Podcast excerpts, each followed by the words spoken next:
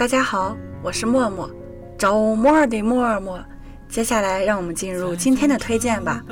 最近正在热播的一部 TVB 警匪动作片《使徒行者二》，是我每天必看的一部电视剧。因为我是《使徒行者》的忠实剧迷，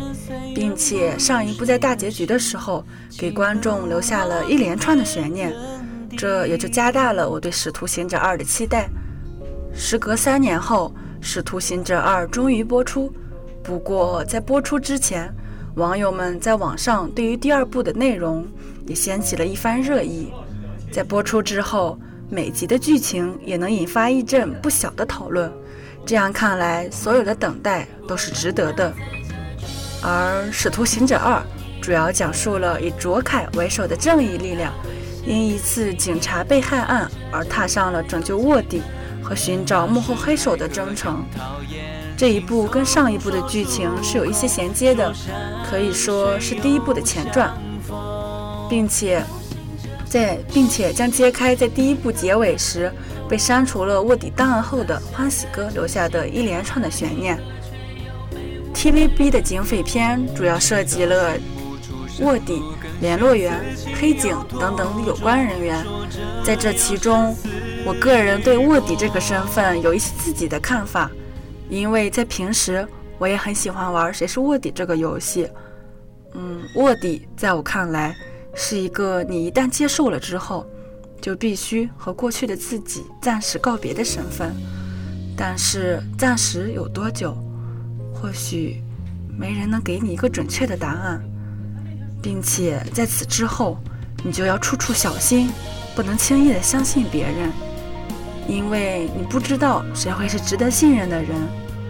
但是你的联络员是一个你必须相信也值得相信的人。就像最初卓 Sir 找到了天堂哥，但是彼此又因为互相不信任，卓 Sir 害怕他已经变节，而天堂哥害怕卓 Sir 是黑警，并不值得信任。不过在后来，他们还是互相信任，重归于好。在他面前，你可以暂时的做回你自己，当然这样也会加速你们之间的了解，便于以后工作的进行。在成为卧底之后，你就必须尽力的去扮演好另一个身份，并且把它当做你自己，让他和你融为一体，让别人甚至让自己都相信你就是他，而他就是你。卧底其实就像是在玩角色扮演类的游戏，但是可能没有游戏结束的时候，所以你就必须活在卧底世界里。直到任务结束，恢复身份，你才能回归原本的自己。其实，卧底和联络人之间，说白了就是一个信任与被信任的关系，并且在我看来，卧底必须有一个强大的信仰，否则很难支撑自己坚持下去。同时，也需要有一个强大的内心以及良好的心态，否则就会在这场游戏中迷失了自我。并且难以找到回家的路。剧中卓死的卧底速龙，最后变节，以及卓死的徒弟朱志斌，最终也变成了黑警，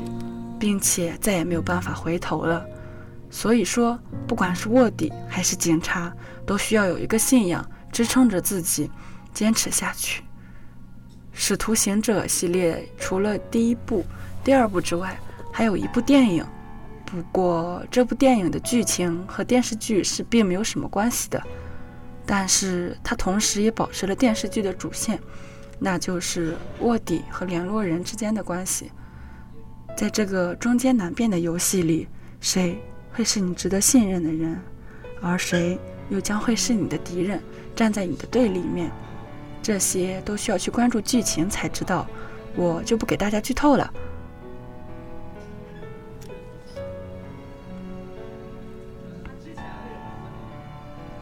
好啦，今天的推荐就到这里就结束了，不要忘记我是默默，周三再见哦。